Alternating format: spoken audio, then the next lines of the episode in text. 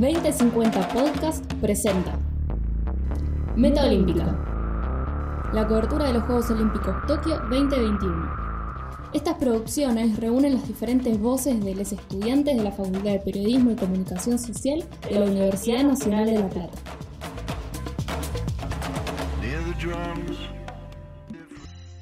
Hola, soy Pablo Costa y esta es una nueva columna para la radio 2050. Una jornada complicada para la vela. Tuvimos la representación de cuatro representantes nacionales en la madrugada del lunes en las aguas de la isla de Enoshima y siguen sin poder escalar posiciones en la tabla general. Francisco Birkener, que ayer se había posicionado 17 en el RSK Windsurf, luego de tres regatas, finalizó 21 en su cuarta regata y retrocedió un escalón en la general. Además, Lucía Falasca terminó 27 en su tercera vuelta y sigue estando 37 en 44 regatistas. Por su parte, Cecilia Tejerina es la única que mejoró su producción del domingo pasado y trepó tres lugares en la general de RSX en las tres regatas de esta madrugada. La windsurfista argentina, que volverá a competir el miércoles, se ubicó 18, 15 y 21 y quedó 19 con 92 puntos. Mientras tanto que Francisco Guaragnagna no tuvo la mejor de las jornadas en el láser masculino y finalizó, 32 en su segunda carrera, pero ahora descartó y luego terminó 22 en la tercera y se posicionó 26 con 35 unidades. Todavía están representadas en territorio nipón Santiago Lange y Cecilia Carranza que todavía no empezaron, medallista de ellos de, oro en Río de Janeiro 2016, en Acra 17, Sol Brands y Victoria Trabacchio en 49 FX y Facundo Olesa en fin, igual que Belén Tabela y Lourdes Jacob en 470 femenino. Ellos todavía no empezaron a participar en estos Juegos Olímpicos. Tokio 2020.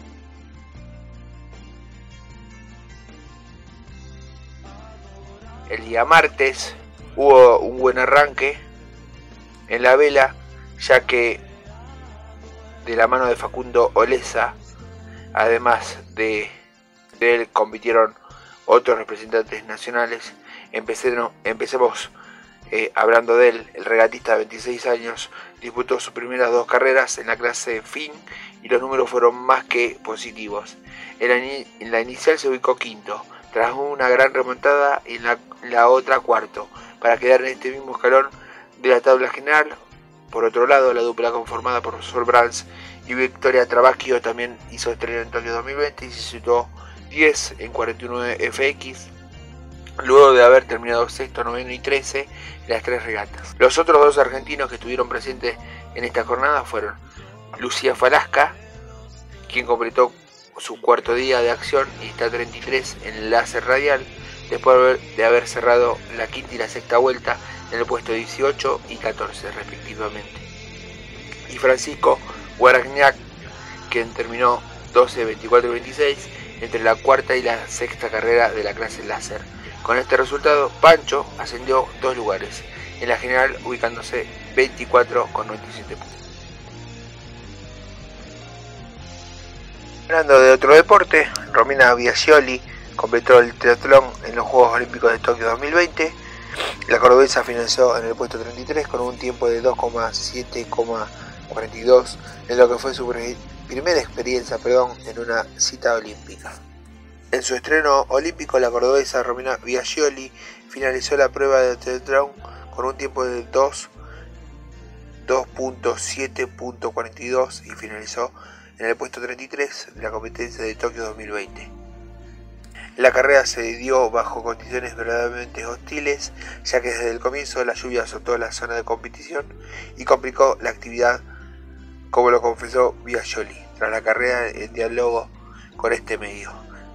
Fue una carrera que nadie esperaba porque habíamos hecho aclimatación para el calor y fueron condiciones totalmente distintas.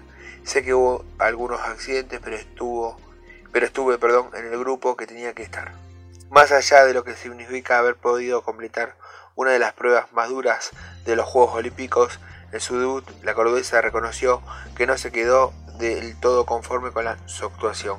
Lamentablemente no quedé conforme con la parte de pedetrismo, mi fuerte, las dos primeras vueltas no entiendo qué me pasó. En la segunda vez que me pasa, pero estuve con calambres en la zona de diafragma que no pude soltar. Por esto que me pasó en la costilla estaba en la duda de si parar o elongar o seguir y esperar que pase. En otro deporte, Julián Assad y Nicolás Capogroso perdieron ante Países Bajos por los Juegos Olímpicos. La dupla argentina de beach volley masculino cayó 21-14 y 21-14 ante los holandeses Alexandre Brouwer y Roberto Megwetsen por la segunda fecha del grupo D y cerrarán la primera fase contra Estados Unidos el miércoles 28 de julio a las 23 horas. Tras la caída contra Brasil en el debut, la dupla argentina de beach volley masculino, conformadas por Julián Assad y Nicolás Capogroso, no pudo recuperarse ante Países Bajos y perdieron 21-14, 21-14 por la segunda fecha del grupo D de los Juegos Olímpicos Tokio 2020. En ambos sets, los argentinos se mantuvieron cerca hasta el, hasta el décimo punto, pero a partir de ahí los europeos marcaron la diferencia y lograron despejarse. Por otra parte, Ana Galay y Fernanda Pereira cayeron ante Canadá en los Juegos Olímpicos Tokio 2020. El binomio argentino perdió 2 a 0 ante su par norteamericano en la segunda presentación de ambas en la capital japonesa. Ana Garay y Fernanda Pereira tuvieron su segunda presentación de los Juegos Olímpicos Tokio 2020 tras haber caído ante Brasil. Esta vez el binomio argentino perdió ante los canadienses, ante las canadienses, perdón, Basley y Weberson 22-20, 21-20.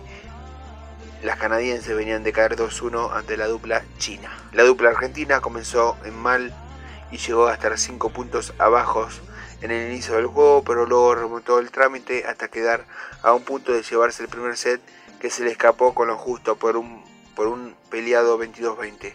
Todo cambió en el segundo set, el cual fue cuesta arriba para la pareja Luis Celeste que fue dominada por su par canadiense del comienzo a fin, que culminó 21 a 12 a favor de las canadienses.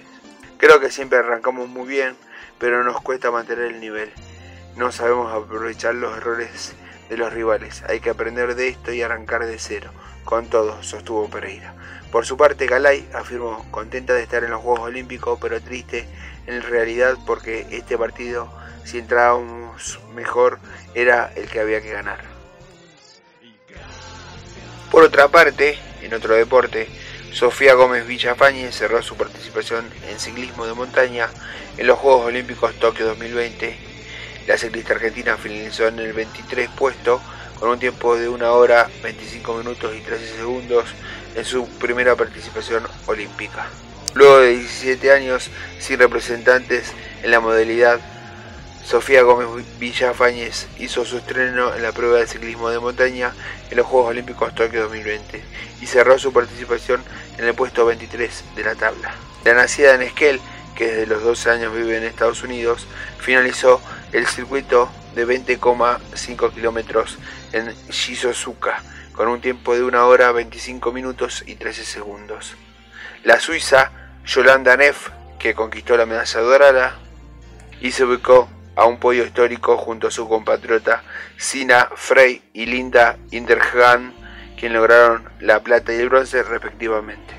De esta manera, Gómez Villafañe hizo su debut en, territorio japonés y, convirtió en la primera argentina en competir en los Juegos Olímpicos en la, modalidad, en la modalidad mountain bike desde Jimena Florit en la edición del Atenas 2004. Sofía dijo, hice todo lo que pude para llegar cuanto antes. Agradeció el apoyo de la gente y bromeó, me caí en casi todo el circuito. Por otra parte, Belén Pérez Maurice, en otro deporte, no pudo en su presentación en los Juegos Olímpicos de Tokio 2020. La gremista argentina en la prueba de sable cayó 15-12 frente a la húngara Ana Mortons y se pidió de los Juegos Olímpicos y se fue enojada por algunos fallos. Belén Pérez Maurice se despidió de los Juegos Olímpicos Tokio 2020 al perder frente a la húngara Anna Martons por 15 doces en la prueba de esgrima en especialidad sable. Pérez Mauriz tuvo buen inicio y llegó a ponerse 4-1 arriba, en tanto que promediando la prueba la Argentina estaba arriba 8-5. Sin embargo, después del descanso, Martin logró dar vuelta a la serie y terminó quedando 15 a 12. La flaca, que en Tokio sumó su tercer juego olímpico tras participar en Londres 2012 y Río 2016, terminó molesta por algunos fallos. Tenemos que luchar contra el tirador y el árbitro. Esto fue otro capítulo de Meta Olímpica por 2050 Postcard. Chau, chau.